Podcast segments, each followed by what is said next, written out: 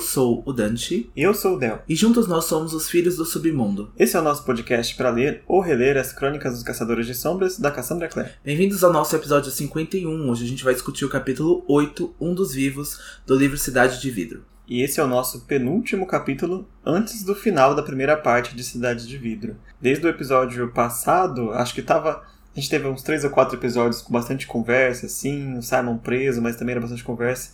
E agora que já está meio que setado, né, o que, que eles têm que fazer, qual que é o plano, começa as primeiras cenas de ação, né? É, eles partem pro plano agora, né? Então a gente tem agora o começo de uma grande revelação pro próximo capítulo. Eu acho que é uma das maiores revelações que a gente tem, acho que na saga inteira como um todo. É uma revelação que a gente não esperava. Eu sou muito surpreso disso. E ainda até lendo dessa segunda vez, até ainda tem esse fator de surpresa para mim, porque eu não sei como que chegou a esse nível, né? Como que escalou a esse nível. É, se vocês não lembram qual é a revelação, vão ficar sem lembrar porque ela só aparece no próximo episódio. Então vai ficar aí só o gostinho.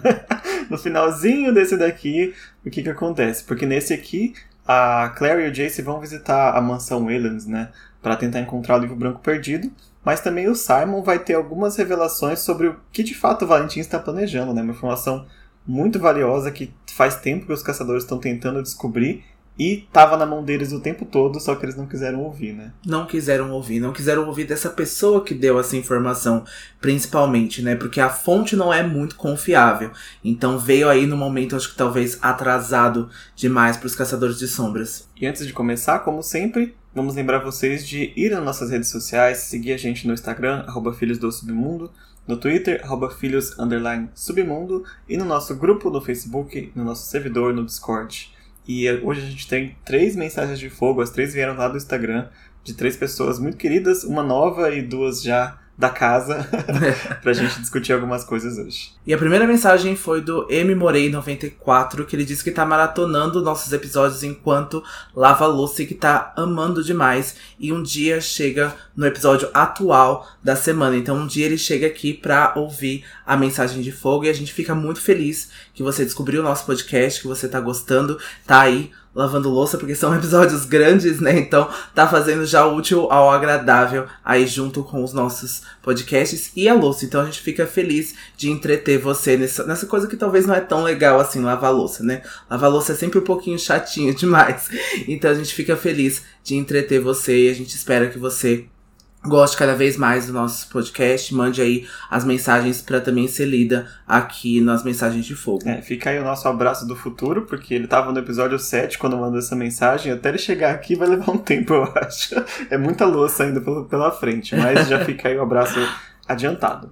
A outra mensagem é do Marcos Bernardo, que ficou com vontade de bater na própria cabeça com o Jace lá falando da mãozinha dele, que ele machucou, e que ele tá tendo uma punição pelo Alec, enquanto o Simon tá ali morrendo de fome, tá preso, torturado. e o Simon assim, dane-se, cara, não tô nem aí pra você, sabe? Eu tô aqui preocupado com a minha, com a minha fuga, né? Nem com a minha fuga, com a minha segurança, né? E a última mensagem de fogo do dia fica por conta da Viviane Silvestre, que falou que gostou das broncas que a Clary tem levado nesse livro, né? Primeiro foi o Luke, depois foi a Amatis. A Viviane fala que não concorda da forma insensível que o Jace tratou a Clary, mas que ela não vai passar pano pelas atitudes aí impulsivas que a Clary vem tomando. E ela até fala, né, se a Cassandra, quando era adolescente, se ela era tão impulsiva quanto a Clary, né? E a gente pode começar a perceber que eu acho que sim. Sempre tem um pouquinho dos autores, né, nos personagens, assim, sempre as coisas que a gente acredita ou que a gente já vivenciou.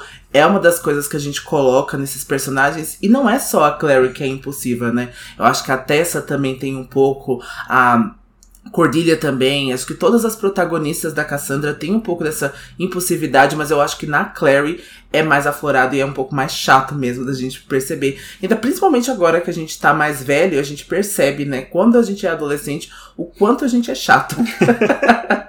Não tem jeito, a Clary eu acho que fica ainda mais aparente por causa da escrita desses primeiros livros que parece que todos os personagens têm as suas características bem ampliadas, assim, né? Falta um pouco de delicadeza ainda na, na forma de escrita. E o, o teimoso, uma atitude teimosa fica muito grande aqui. Né? Tem bastante é, explosões e coisas desse sentido. Acho que a Claire acaba aparentando mais, mas eu concordo que a Cassandra deve ser sim desse jeito. A gente já falou né? O Dante já falou, inclusive, que várias vezes dá a impressão que, tipo, quando alguém reclamou de algum plot dela, ela foi lá e falou: Ah, é? Eu vou fazer pior do que tava antes.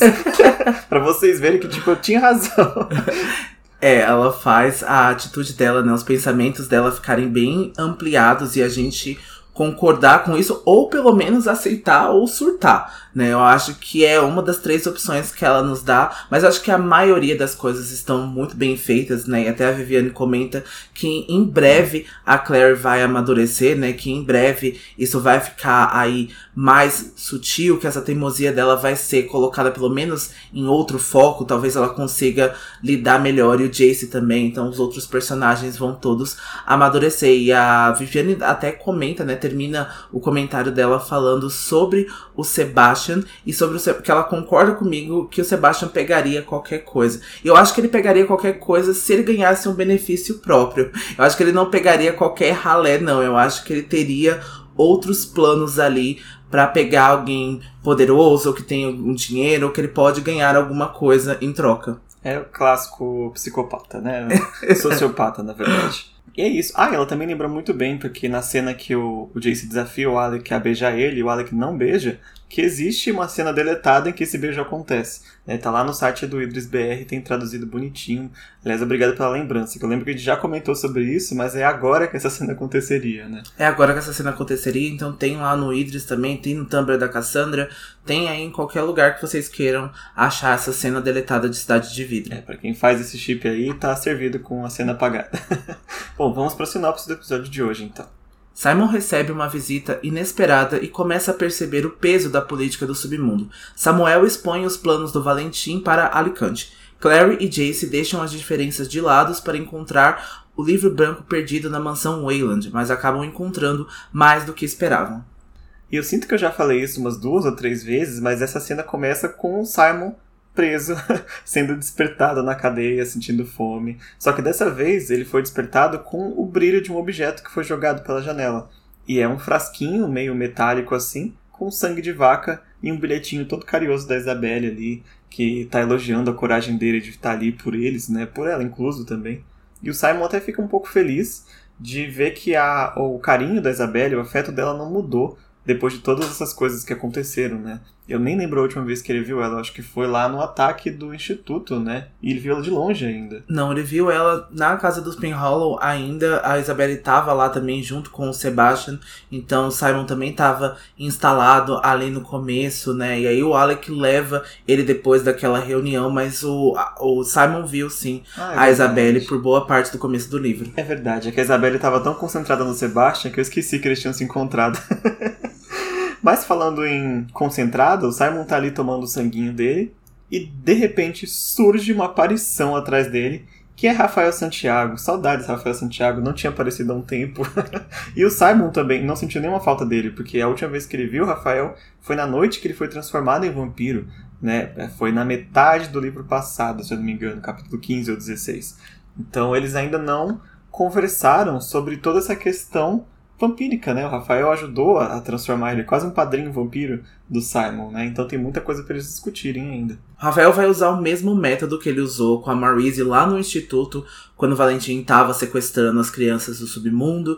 Então ele vai se projetar na cela e o Simon vai conseguir ver ele. Ele vai contar para o Simon que ele deveria informar o vampiro-chefe da cidade de Nova York antes de deixá-la. E o Simon entendia que o vampiro-chefe não era outra pessoa que não ele, mas ele vai explicar que a Camille ainda não havia retornado. Eu não sei se essa é a primeira vez que o Rafael fala o nome da Camille, né? Mas a gente sabe que o Rafael é então esse chefe aí interino, né? Quando a Camille se é, afasta de Nova York, é ele então que detém aí essas leis para os vampiros, mas que é a Camille que é a chefe do clã, que é a chefe desse clã de Nova York, do do Morte. E aí ele vai dar uma bronca no Simon, né, por ele não ter se familiarizado com as leis da própria espécie. E aí o Simon vai explicar que a sua saída de Nova York não foi planejada, que a gente sabe, né, que eles foram atacados pelos renegados, então o Jace para salvar a própria vida e a do Simon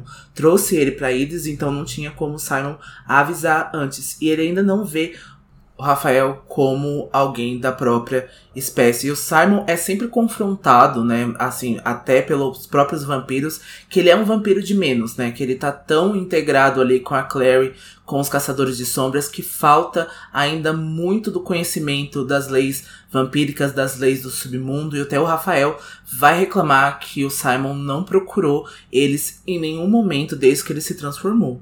É, o Simon, ele tem essa negação ainda, né? Ele ainda não entendeu que ele é um submundano mesmo, né? Ele até não entende que o Rafael é como ele, mas né, eles são exatamente iguais. Ele ainda, mesmo que se eles não fossem, né, essa questão do diurno dele deixa ele em destaque para os outros vampiros, mas ele ainda tem muito que se acostumar, principalmente com o pensamento de que ele é um submundano, né? Ele vai sentir isso aqui enquanto ele está sendo interrogado pelo Elder Tree como um submundano, né? Então ele já, tá, já está sendo tratado dessa forma por todos em volta dele ele tem que começar a se acostumar, porque senão ele vai acabar entrando ainda mais problemas, não só para ele, como o Rafael vai lembrar nesse capítulo, para o resto dos vampiros também.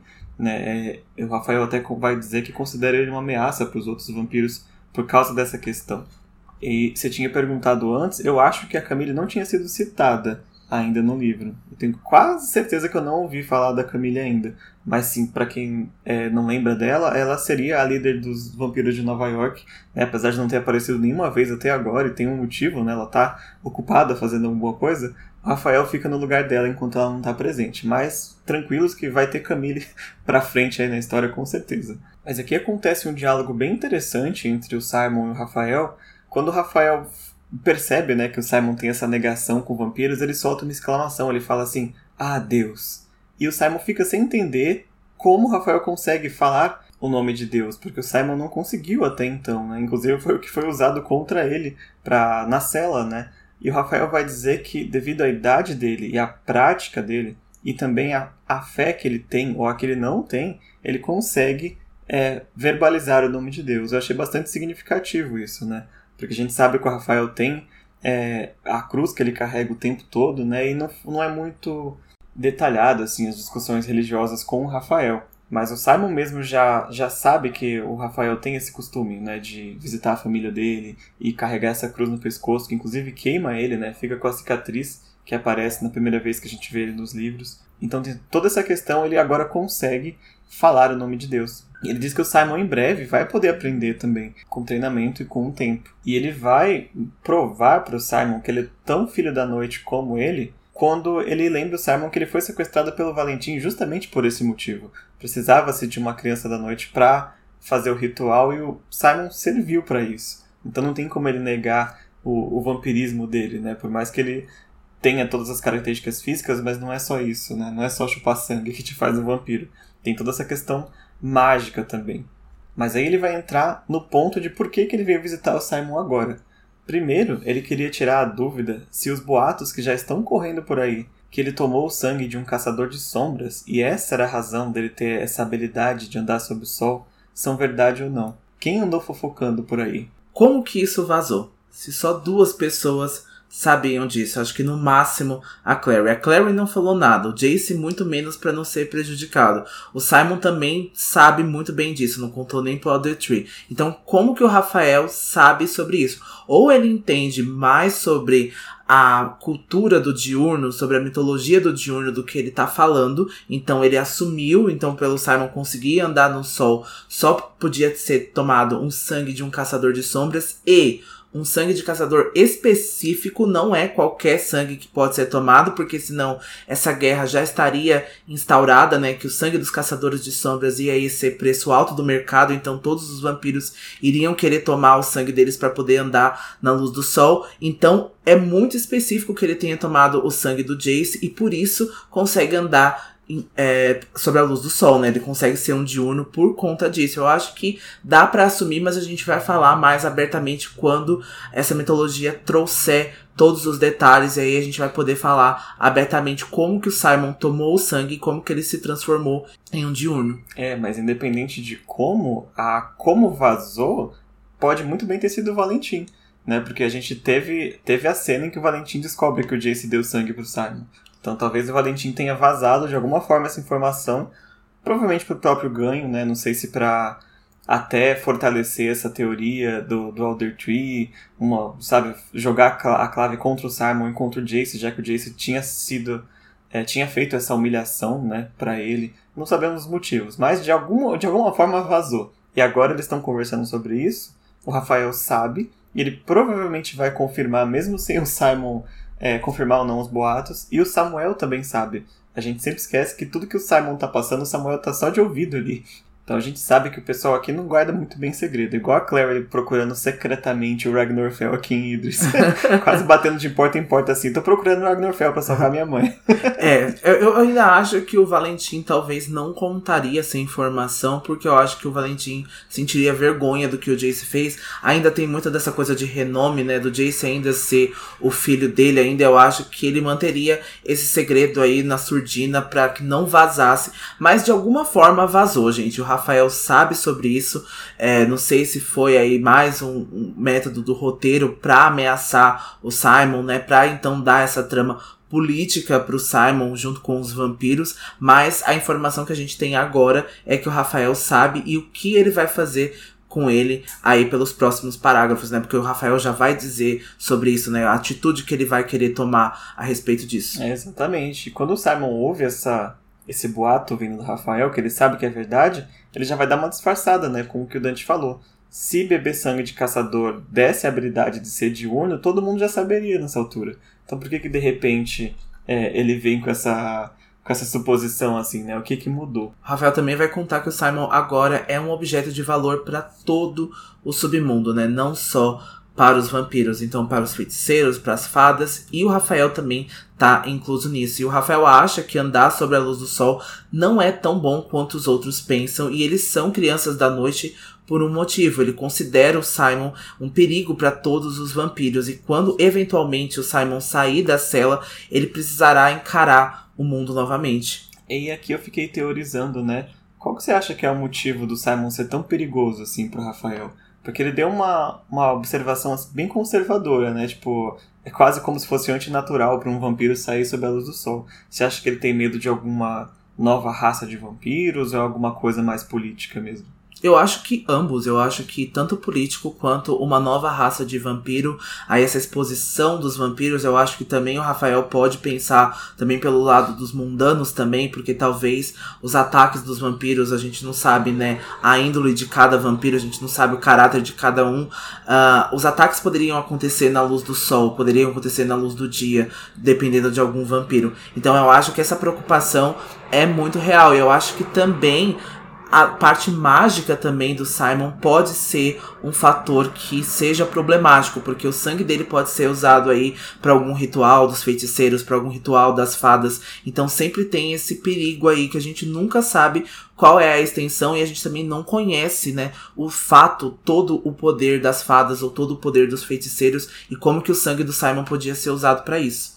É, faz sentido, faz sentido e a gente vai ver, acho que no quinto livro, que de fato esse poder de diurno ele é, desperta interesse de gente muito, muito, muito grande, né? muito poderosa. Então o Simon não tem nem ideia do quanto que ele tá podendo, né, com esse, com esse poder, e ele vai ficar ainda mais forte nesse livro, por causa de um outro fator que vai acontecer lá na metade, né. É, e também se deve muito ao fato de uma coisa psicológica também, né, porque a gente sabe aí em países que são muito frios, em países que tem pouca luz do sol, né, que dura muito pouco tempo o dia, a depressão é mais aflorada nessas pessoas, né, tem aí um nome, né, desse sistema aí que o cérebro uh, acaba ficando bem mais depressivo, que o cérebro, o cérebro acaba ficando bem mais mais doente a respeito disso. Eu acho que isso também acontece com os vampiros. Eu acho que essa parte da luz do sol, né? Algumas pessoas acreditam que sol é vida, que sol é rejuvenescimento. Então tem tudo isso que acho que os vampiros também podem ter uh, essas crenças ainda, né? Até porque eles são é, pessoas que têm esse vírus, né? Que foram transformadas em algum método, né? Em algum momento da vida, então eles ainda podem ter essas crenças e eu acho que o cérebro ainda é o mesmo, ele só vai evoluir para essa nova condição de vampiro, mas eu acho que ainda pode ter coisas que eles acreditavam quando eles eram humanos. Ah, não duvido. Eu não duvido que tem essa parte meio psicológica também. E eu não consigo é, imaginar o estrago que seria um possível exército de vampiros diurnos, sabe? Desbalanceando com com os contra os lobisomens, contra os outros submundanos, risco de exposição, ou dos vampiros ficarem mais expostos e a Clave passar a caçar mais. Então, assim, o Simon tem esse, este potencial. Se alguém pegar ele para descobrir como que é o poder dele e tentar replicar, pode ser bem perigoso. Ou o próprio Simon acabar virando um símbolo de alguma coisa, né? Então, gente poderosa assusta mesmo. O Rafael tem razão nesse sentido. E o Rafael vai além, ele promete que, ao ser libertado, o Simon se esconda do mundo para sempre e deixa toda a sua família e os amigos para trás e ele não vai ferir o Simon. Ele tenta convencer que a família e os amigos do Simon não são mais parte de quem eles são. Agora o Simon não adoece mais, ele não envelhece, ele vai ficar eternamente jovem. E por mais que essa ideia pareça ser boa ali no começo, o Simon vai até questionar sobre isso que ter é, essa aparência de 16 anos não seria uma boa ideia para sempre, né? Seria bastante problemático pro Simon. Simon vai até falar sobre algumas coisas assim: ah, eu não conseguiria pedir um drink numa balada, eu não conseguiria sair, eu sempre seria menor de idade. Mas a gente sabe que é mais além do que isso, né? A gente já discutiu sobre isso, né? Anne Rice tem uma a Cláudia como uma vampira que não envelhece, né, de aparência e o quanto é dificultoso para ela, né, ter relações íntimas, né, ter relações amorosas, sair aí pela sociedade, porque o Simon sempre vai ser um adolescente para as pessoas, né? E o Simon até fala: "Eu vou ser desengonçado para sempre", né? Se ele fala assim: "Ah, se eu até parasse na, na idade ali dos 20 anos, né, dos 23, 25 anos, que como o Magnus parou, as pessoas já teriam mais credibilidade nele, né? Veriam ele como um adulto e não como um adolescente. E o Rafael é a melhor pessoa para falar sobre isso, porque ele parece ainda mais jovem que o Simon. Né? Ele aparenta ter o quê? uns 13, 14, muito jovem. E com certeza ele sabe muito bem o, o preço de aparentar ter essa idade. E quando ele fala da família e dos amigos do Simon, ele também paga um certo preço por tentar conviver com a própria família, né? É, parece meio hipócrita, assim, o Simon até vai apontar isso, que como você pede para largar meus amigos, minha família, se você continua vendo a sua? É, ele sabe desse, dessa história, que o Rafael vai lá, põe a cruzinha no peito e vai ver a família nos domingos. Como que você pede para eu fazer isso? Mas ele, eu entendo que ele pede assim. É muito difícil para mim, sabe? Então já larga disso agora enquanto é cedo, do que porque depois vai piorar. Porque se você imaginar, o Rafael tá vendo a família dele envelhecer já faz uns 60, 70 anos, né? Desde que ele foi mordido. Não lembro quanto que foi, mas faz bastante tempo. Quase um século já. Ele já deve estar tá vendo a próxima geração da família dele. Então é muito, muito bizarro, assim. Deve ser bastante doloroso. E eu entendo por que ele ter pedido isso pro Simon. Né? Agora, com o Simon desaparecendo, como ele pediu, ele já resolve dois problemas. Que é, primeiro, este problema da exposição do vampiro diurno.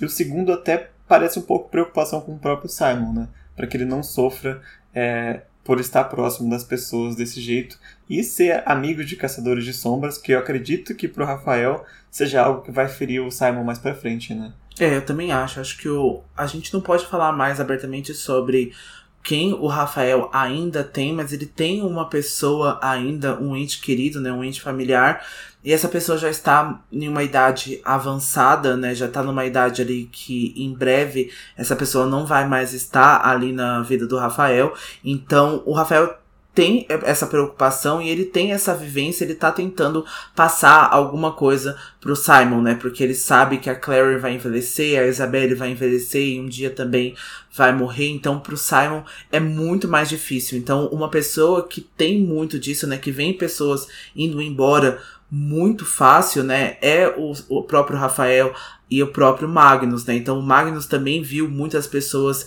indo embora e o quanto isso é dificultoso para ele. Então, o quanto ele acaba até se apegando mais nessas pessoas porque ele vê ali no Alec uma vivência que ele acha muito bonita, né? Que o Alec tem ali 80 anos, assim, 80, 90 anos no máximo para realizar tudo. E o Magnus acaba realizando isso e talvez pela essa imortalidade ele não vê essas coisas passando com tanta simbologia desse jeito, né? Com tão afloramento desse jeito, né? Porque as coisas para um ser imortal a gente pode até pensar que seja mais fácil, né? Então, ah, hoje eu não vou fazer nada, hoje eu vou ficar no sofá o dia inteiro, né? Se isso é cobrado para um ser humano, se ele faz isso repetidas as vezes, se ele continua fazendo isso por anos, e para um ser imortal, não. Então eu acho que muda as percepções, né? Muda as ideias de um ser imortal para uma pessoa que um dia vai envelhecer, crescer e morrer. É, e muda também entre os próprios seres imortais, porque eu não acho que o, o Magnus agora, pós o Alec, tenha o mesmo pensamento que o Rafael tem. Né? Apesar de eles serem, é, conversarem bastante, digamos assim, né? Eles estão em pontos de vista diferentes, eles têm pontos de vista diferentes da imortalidade. E a Camille tem um mais diferente ainda dos três. Né? Eu acho bem interessante essa, essa discussão né, sobre a imortalidade deles. E para encerrar essa conversa, quando o Simon aponta para o Rafael essa, de certa forma, hipocrisia dele de ainda ver a família e pedir que ele não veja dele próprio, o Rafael diz que o que a família dele não importa, não, não interessa. O que interessa, na verdade, é que ele faz isso reconhecendo que ele é um vampiro e que ele já está morto. E o perigo para o Simon é que ele não reconhece que ele é um vampiro. Ele ainda acha que ele é um dos vivos, até dá nome para esse capítulo. E ele se comporta com a própria família como se ele estivesse vivo ainda, e com os, os caçadores de sombras como se ele fosse o Simon mundano vivo. E ele não é mais. Né? Enquanto ele não perceber isso, ele vai acabar ferindo as pessoas, vai acabar se ferindo e vai acabar prejudicando os próprios vampiros. É, também eu acho que a Clary também tem uma parcela de culpa nisso, né? Porque ela não acaba não abandonando o Simon, não abandonando, né? Mas não deixando que ele experiencie isso, né? Vivencie essa, essa coisa de ser um vampiro, né? Essa nova condição dele, ela acaba arrastando ele ali, até pelo, pelo esse fato de ser amigo, né? De ser, então, aí se conhecerem desde crianças.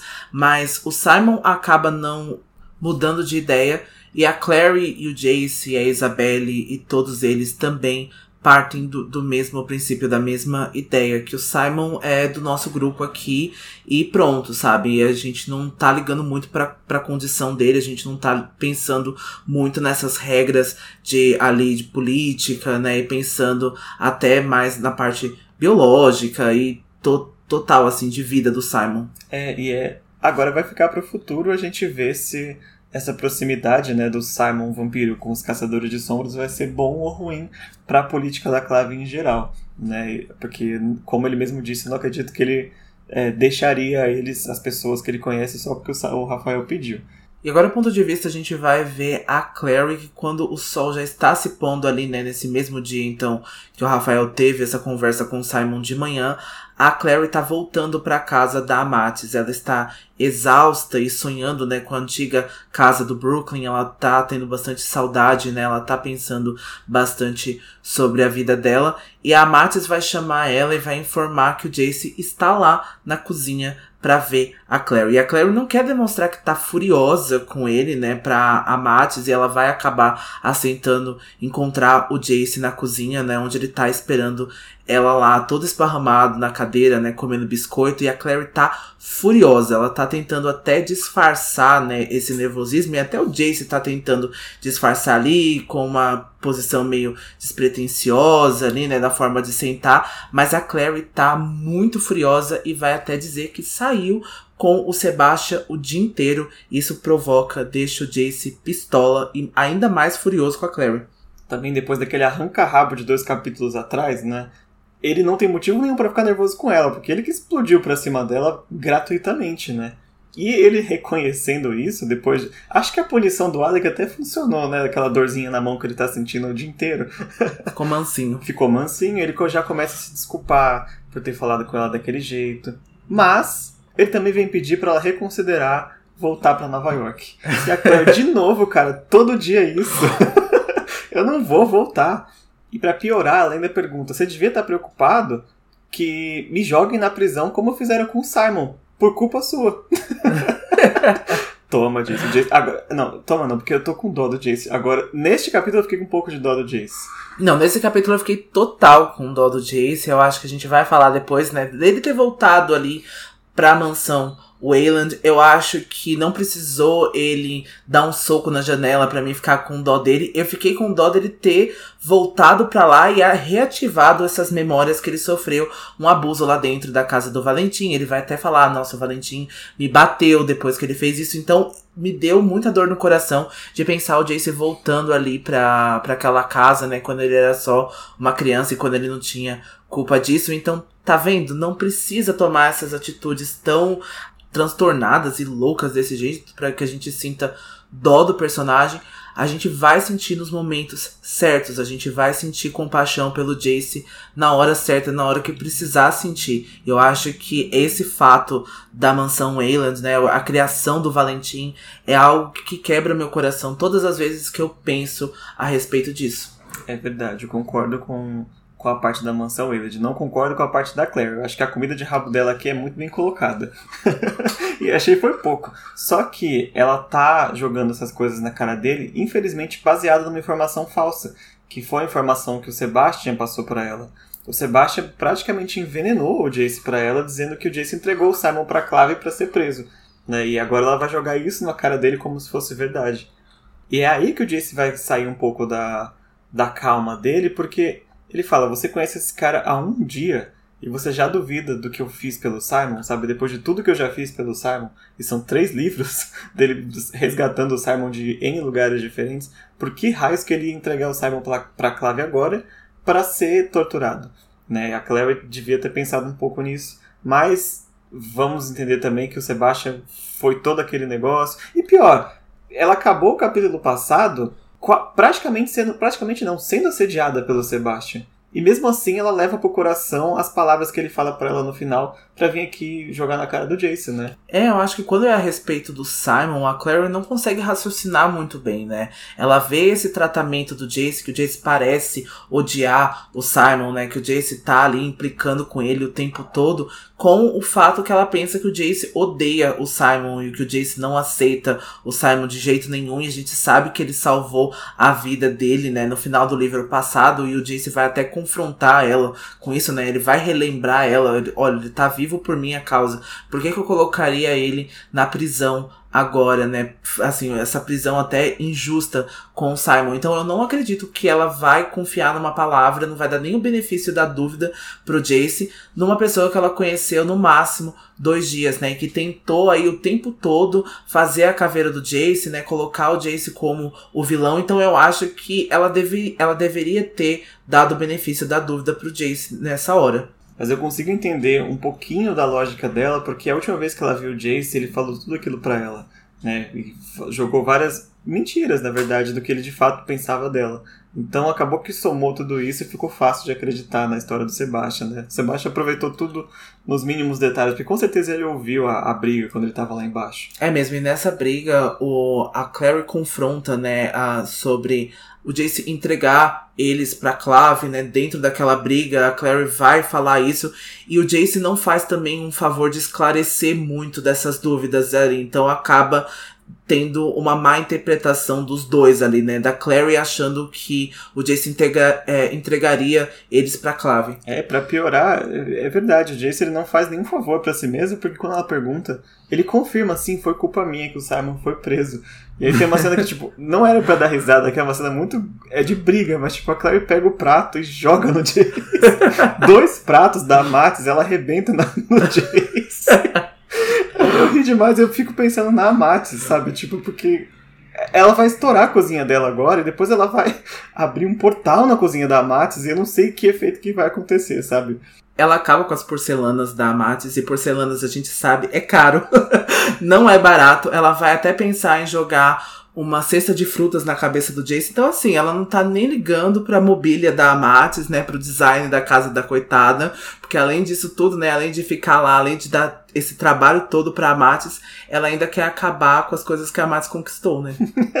O Jace tá tentando explicar que o Simon está bem. A Claire ainda tá muito pistola. Ela tá muito brava pelo Jace não ter dito nada na noite anterior, né? Fingindo que estava tudo bem.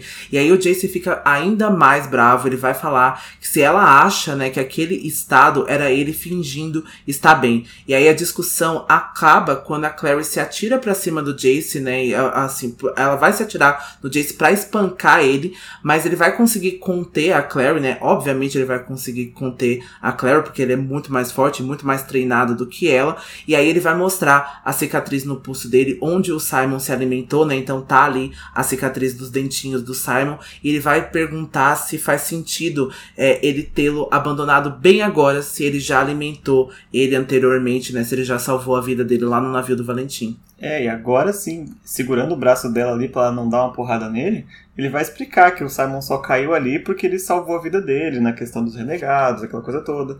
E ele foi enviado pra, pra Clave porque disseram que iam mandar ele de volta para Nova York e o único portal que existe em Alicante é o portal que fica no Guard.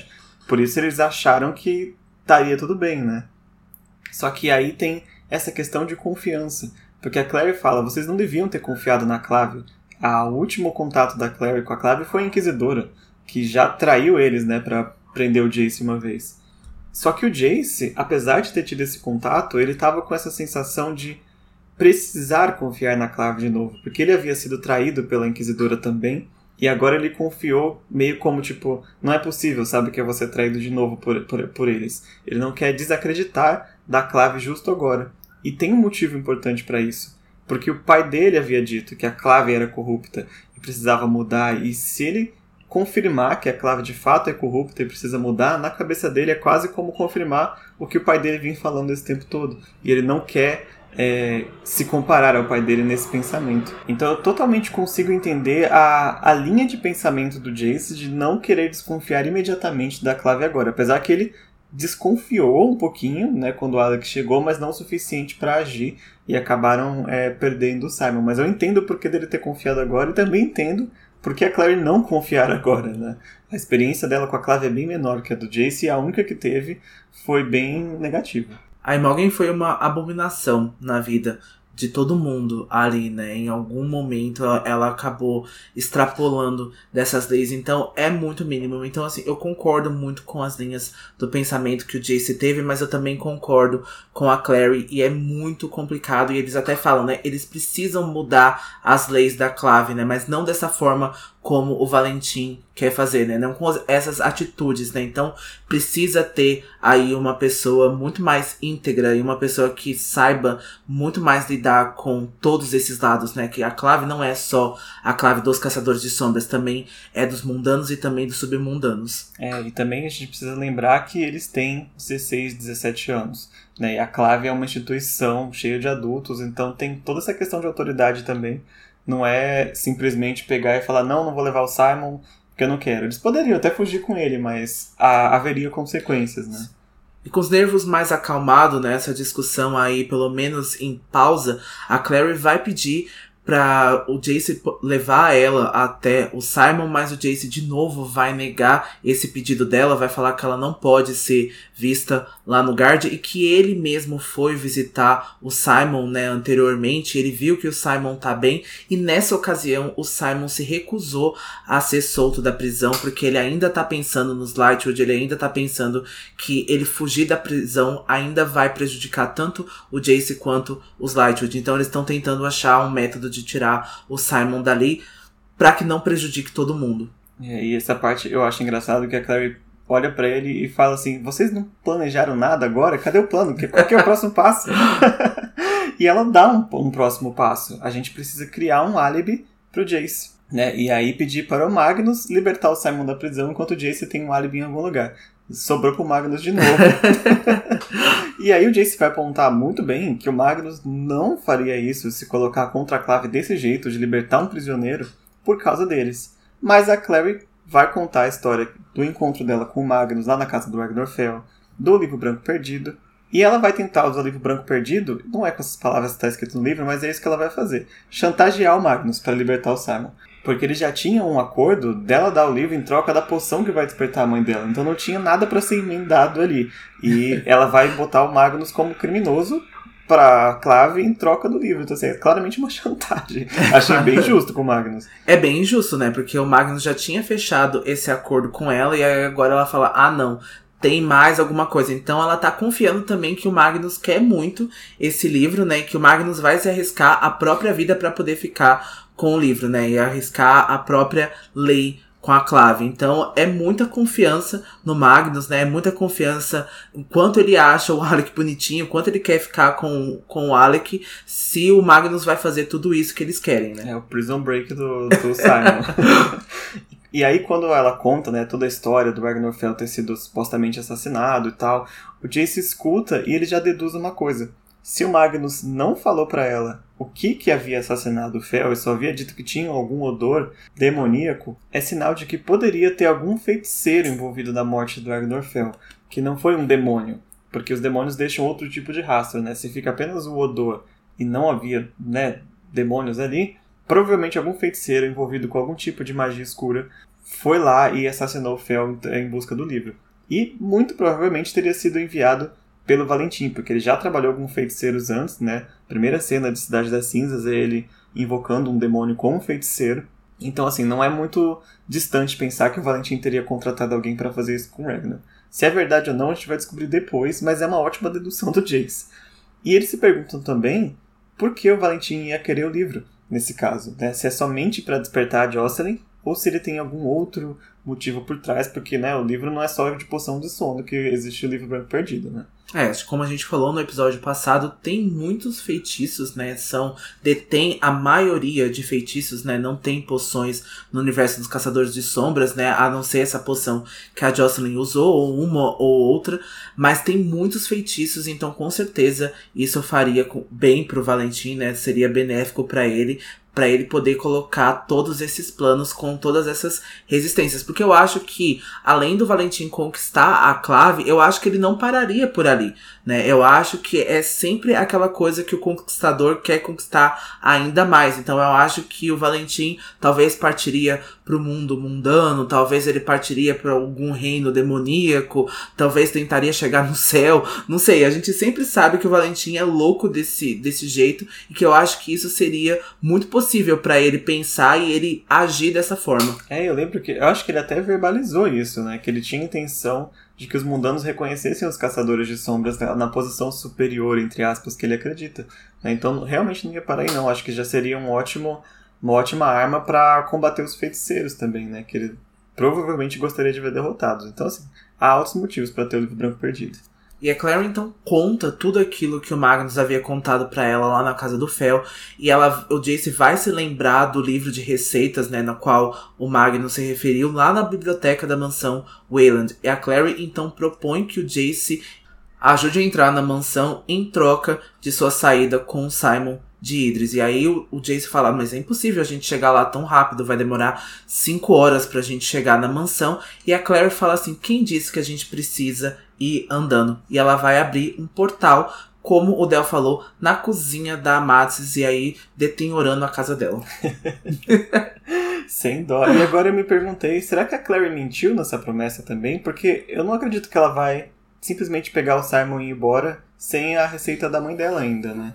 E acho que provavelmente ela garantiria antes. E aí seria alguma coisa para ela ficar um pouco mais aqui em Idris. Não simplesmente pegar o Simon e ir embora, né? Sim, mas eu acho que como a Jocelyn tá lá no hospital, talvez ela não tenha mentido tanto. Talvez ela pense assim, ah, o Magnus faz a poção e assim que ele terminar, eu pego, abro um portal, vou lá no hospital, dou a poção para minha mãe e fico quietinha. Mas a gente não sabe que é isso que vai acontecer, né? Pois que vai é. ter outras coisas que a Claire vai precisar ficar em Idris. Enquanto a Claire e o Jace estão lá viajando de portal, a gente vai voltar para a cela, porque agora o Samuel começa a conversar com o Simon. Ele está impressionado com as visitas ilustres que ele vem recebendo ultimamente, né? Ele identifica, ele identificou o Jonathan Morgenstern, que é o nome do Jace, né, de, de batismo do, do Valentim, a Isabelle, que veio trazer o sangue para ele, e o líder do clã dos vampiros. Que ele, tá vendo que ele fica só ouvindo? Ele não tem o que fazer ali, ele fica só de ouvido. É, ele fica só de bituca, né? Ouvindo o fofoqueiro. É, ele fala que ele reconheceu a Isabelle Lightwood porque ela é a cara da Marise. Ele conheceu a Marise quando era jovem, né, lá na época do ciclo. E aí, ele vai lembrar o Simon uma coisa muito importante.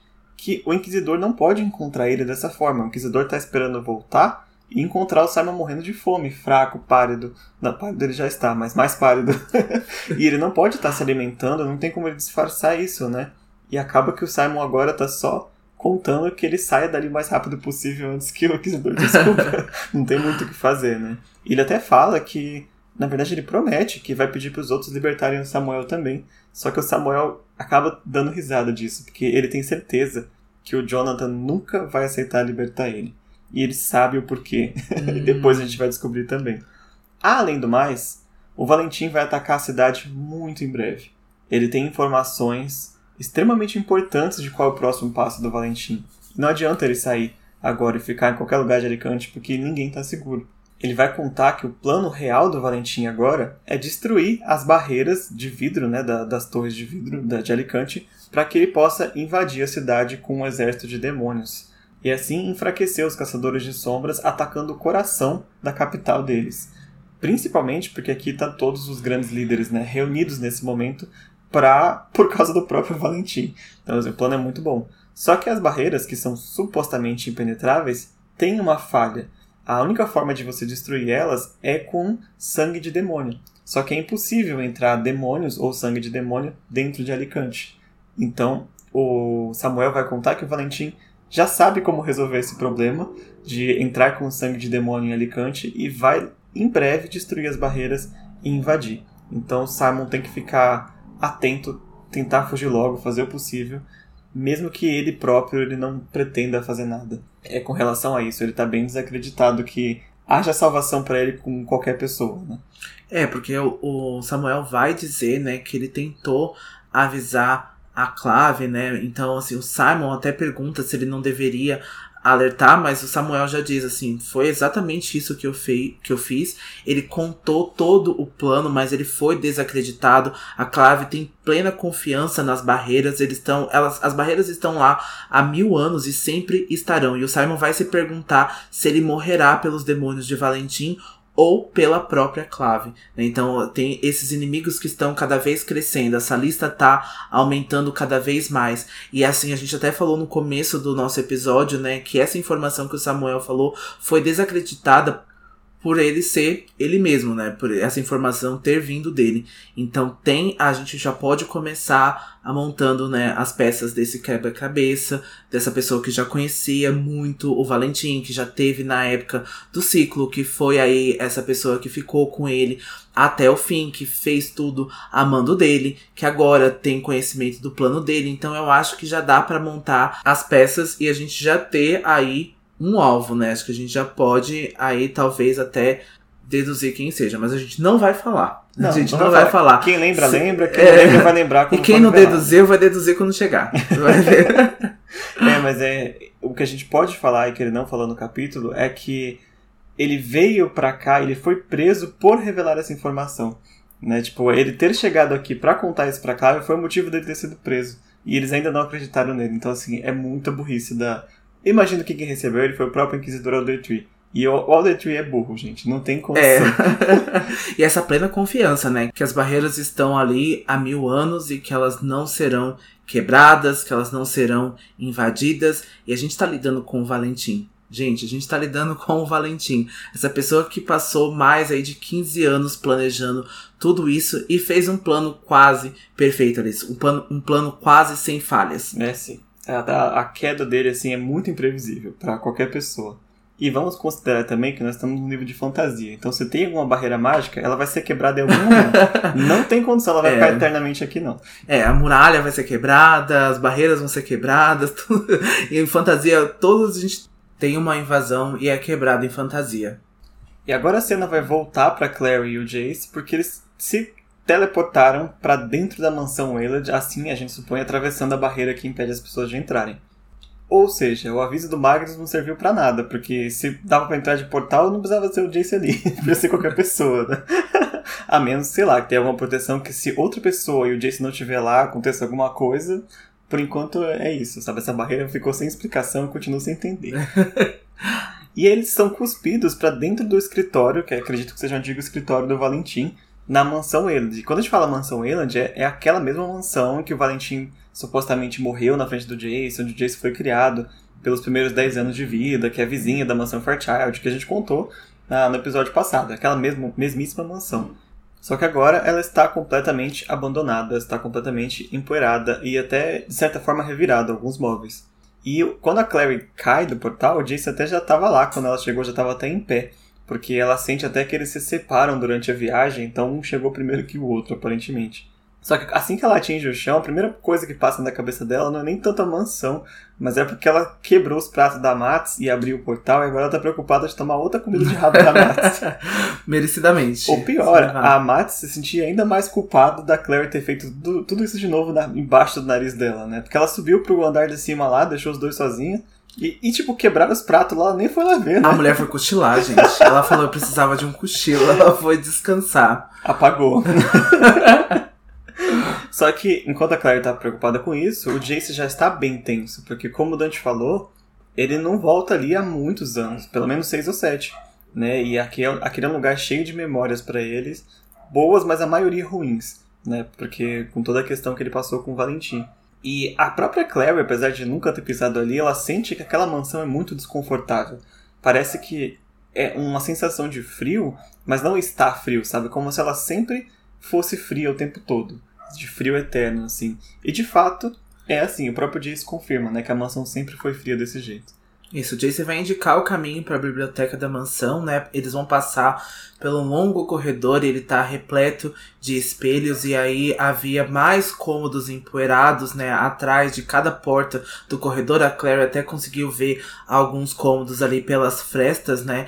E eles percebem que o lugar, o local está abandonado há muito tempo. E a Claire também vai se lembrar de quando Valentim havia se referido à mansão como casa quando tentou o Jace lá em Ringwick, né? Ele até mostrou uma visão que de fato não existia, né? Ele mostrou uma casa toda bonita, toda bem cuidada, mas essa mansão agora, quando chega, né, realidade, né, e ilusão, a gente vê como que essa casa tá abandonada, como que essa casa tá destruída. E que essa ilusão não passava de uma mentira, né? E ninguém mora ali há muito tempo, né? Eles logo percebem. E quando eles chegam na biblioteca, a Claire percebe que de certa forma é semelhante à biblioteca do Instituto de Nova York, né? Então tem todas aquelas paredes aí completas de livro, né? Tem aquelas escadas que você pode subir para alcançar os topos da, das estantes e tal.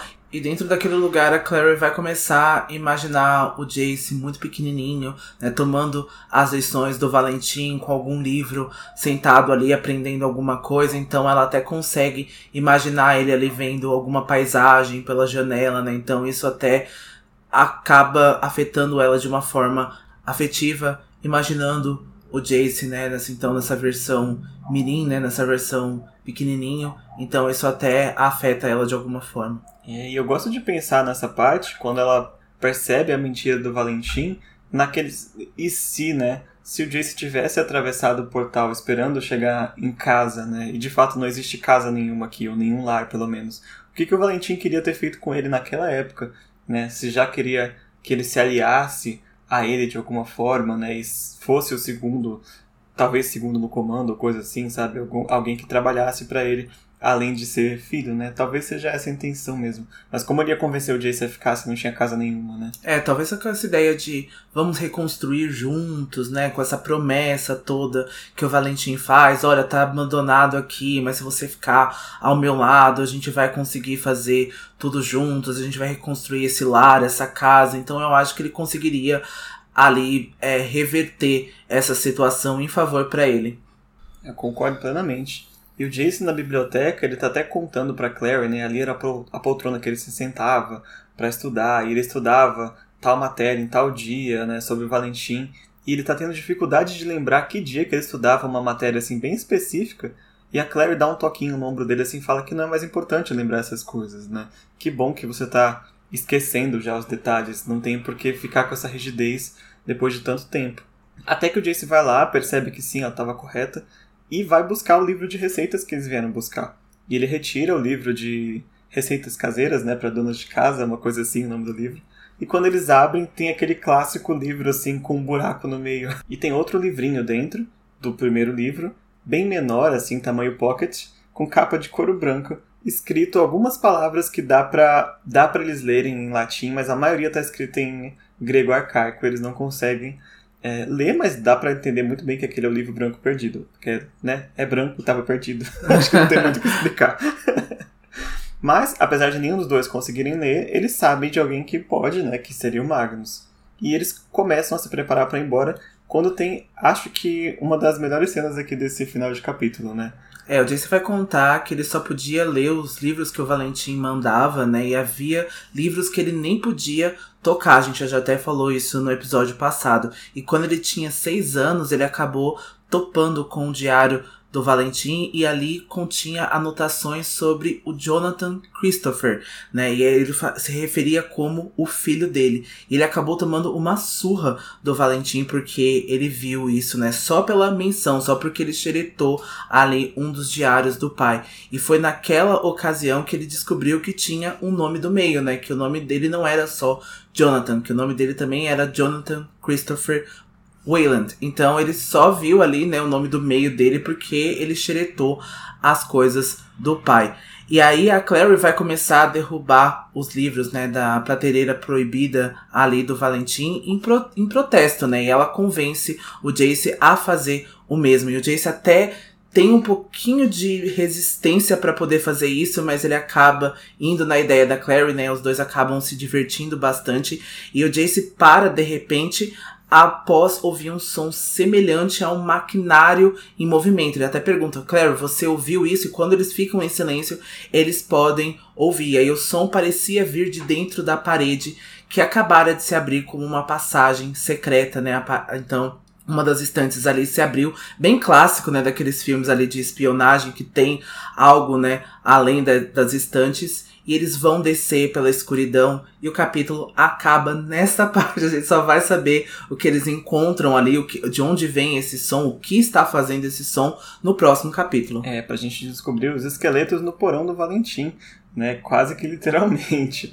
Mas eu falei, eu, eu gosto muito dessa cena pra, pela libertação do Jace agora, né? Acho que ele precisava é, ter algum alívio nesse livro para algum momento, né? Tipo, de a Claire relembrar ele, o seu momento com seu pai já passou sabe? As restrições que ele tinha já acabou, as regras que ele tinha, a agenda que ele tinha de estudos já acabou. Eu achei muito legal tá, essa, essa, este momento aqui. encaixou muito bem com a descoberta da, da passagem secreta. Eu acho que fez muito sentido para mim. Sim, eu acho que foi melhor do que ele simplesmente tirar um livro ali e abrir essa passagem secreta, né? Por acaso. Foi ali os dois destruindo essa estante, foram os dois tirando esses livros que fez com que a passagem se abrisse. Mas conste que o Valentim confiava muito na obediência do Jace, né? Porque se o Jace tivesse puxado ali o, esse livro específico, mexido na, na famosa prateleira proibida, ele teria descoberto que está aí embaixo.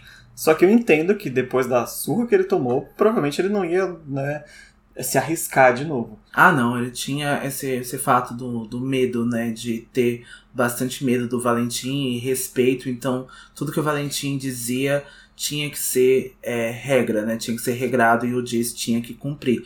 Então, até porque ele via como que as punições para ele eram muito difíceis, né? Então, esse tema, como a gente já tinha falado anteriormente, é um tema que é, adoece bastante meu coração de, de pensar que uma criança teve que viver esse tipo de, de abuso, assim. Então, da primeira vez que eu li, eu acho que eu não levei tanto em consideração, não levei tão a sério assim. Levei a sério, mas não da forma como hoje a gente vê, quando a gente envelhece, quando a gente vê que uma criança foi posta em uma situação de risco como, como essa. Então, me faz odiar ainda mais o Valentim, se é possível. É, você tocou num ponto muito importante. Eu acho que isso não vale só para Cassandra Clare, mas vale para fantasia em geral, assim. Que muitos autores escrevem esse famoso passado triste dos personagens, mas nem todos tem a, a coragem de trabalhar de fato. Né? É muito fácil você escrever, ah, fulano ficou preso um milhão de anos em algum lugar terrível.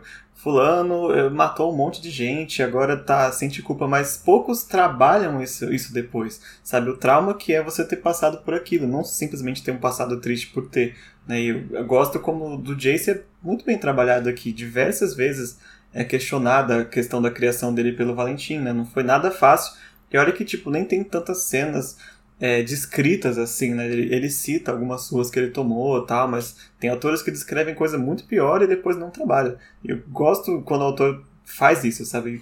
Faz o trabalho completo, digamos assim, de criar um backstory. É, precisa ter muita coragem e precisa saber muito sobre o seu personagem, né? Que a gente não só precisa ser chocado, né? A gente só não precisa de atos de falar que foi uma violência gráfica por ter uma violência gráfica. A gente precisa desse dessa história, a gente precisa desse background, a gente precisa entender. E eu acho que o principal, a gente precisa ver o personagem saindo disso, o personagem se recuperando. A gente sabe que nem todas as crianças, né, nem todas as pessoas se recuperam depois de um trauma como esse, mas que ainda há uma saída para a maioria das pessoas, né? Se não por si própria, por uma ajuda psicológica, por uma ajuda de uma outra pessoa agora, né, a família que ele construiu com os Lightwood, a família que ele construiu com a Clary. Então ele conseguiu sair disso e ele conseguiu se tornar uma pessoa melhor e que passou por esses problemas e que ficou tudo bem no final das contas, mas que isso é ainda uma coisa que ele ainda trabalha, que ele ainda vai trabalhar e que ainda constantemente ele precisa lidar com isso. Então é muito real. Então eu acho que eu tenho muito respeito por isso, né? Então fica aí a dica para os autores, né? E fica aí também para os autores que já estão aí publicando os seus livros, né? E que tem essas cenas que aprendam com, com elas. É verdade. Eu gosto muito como a Cassandra trabalha alguns personagens que têm é, passados complicados. Eu acho que ela retorna muito a esses passados, né? no, em Peças Infernais a gente tem uns protagonistas também com passado super difícil e ele lida é, com esse passado durante os três livros inteiros, né? E até depois as consequências do que acontece são é, tudo tem, tem a ver com o que foi construído, sabe? Com o que acontece antes da história, não só com o que acontece durante. Acho que isso é primordial para você ter uma boa um bom desenvolvimento de personagem, né? Bom, então vamos terminar a discussão desse capítulo com o nosso momento grimório, porque a gente tá louco para chegar na semana que vem e acabar a parte 1 logo. Bom, e meu momento grimório para essa semana vai ser a cena, então, que o Jace consegue se libertar ali e destruir a estante do Valentim. Bem, Valentim não está aqui agora. Clary, começou Jace, um tom de alerta na voz, mas ela já estava se esticando para alcançar um dos livros da prateleira proibida, derrubando-o no chão. Fez um barulho satisfatório ao cair. Clary, ora, vamos, e fez novamente, derrubando outro livro, depois outro. Poeira voava das páginas conforme atingiam o chão. Tente você. Jace olhou para ela por um instante. Em seguida, um semi-sorriso se formou no canto da boca. Esticando-se, ele varreu o braço pela prateleira, derrubando o restante dos livros no chão com um barulho forte. Ele riu. Em seguida se interrompeu levantando a cabeça como um gato esticando as orelhas para escutar um som distante. Ouviu isso? O meu momento grimório é a frase final do Samuel para o Simon. Você parece terrivelmente conformado. Não deveria fazer alguma coisa? Alertar a clave? Eu alertei. Quando me interrogaram, disse a eles mais de uma vez que Valentim pretendia destruir as barreiras. Mas me ignoraram. A clave acha que os bloqueios se manterão eternamente, pois estão lá por mil anos. Mas Roma também, até os bárbaros chegarem. Tudo cai um dia. Rio. Um som amargo e raivoso. Considere uma corrida para ver quem o mata primeiro, diurno. Valentim, os outros integrantes do submundo ou a clave. E com isso a gente termina a nossa discussão do episódio dessa semana e a gente pede então para que vocês nos sigam nas nossas redes sociais. Nosso Instagram é filhos do submundo, nosso Twitter é filhos submundo. A gente também tem um servidor no Discord e um grupo no Facebook. A gente volta na semana que vem, na sexta-feira, com o capítulo 9, que se chama Este Sangue Culpado e que é o último capítulo da parte 1. Na semana então seguinte a gente começa a parte 2, que se chama Estrelas Brilham Sombriamente. E lembrando também, se vocês escutam a gente pelo Spotify, agora o Spotify permite que vocês deem classificações para o nosso podcast de 1 a 5 estrelas. Então classifiquem a gente lá para que a gente possa subir nos charts do Spotify com mais facilidade e assim vocês estão contribuindo muito, muito, muito, muito com o nosso trabalho. E também é possível dar classificação na plataforma Apple Podcast também. Então vocês podem dar aí para os dois. Vamos lá, gente, ter classificação em cinco estrelinhas nas duas plataformas. É aí a gente ajuda a subir ainda mais. E nessa semana a gente de novo voltou ao ranking de literatura e de livros lá na Apple Podcast. Então a gente de novo bateu é, a, os no as nossas metas né, de estar no ranking. Então foi muito legal a gente conquistar de novo né, esse lugar pela segunda vez em menos de seis meses. É verdade, eu fiquei muito feliz mesmo.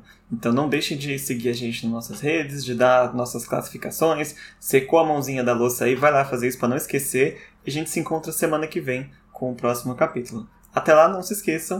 Todas, todas as histórias, histórias são verdadeiras. verdadeiras. Até semana que vem. Tchau.